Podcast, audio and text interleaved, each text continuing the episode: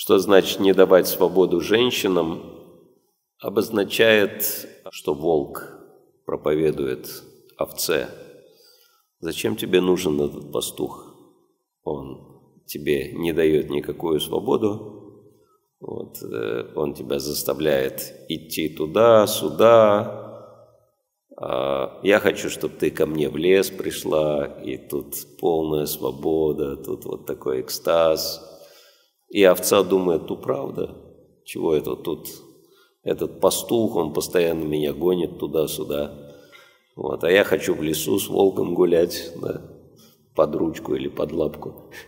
И волк говорит, приходи ко мне на обед, гостьей будешь, да, и овца думает, о, здорово, какой волк добренький, да. Вот, и убегает от пастуха в лес на свободу. Понимаете, да? Что значит не давать свободу? Что пастух не должен позволять волку вдохновлять овцу на свободную жизнь.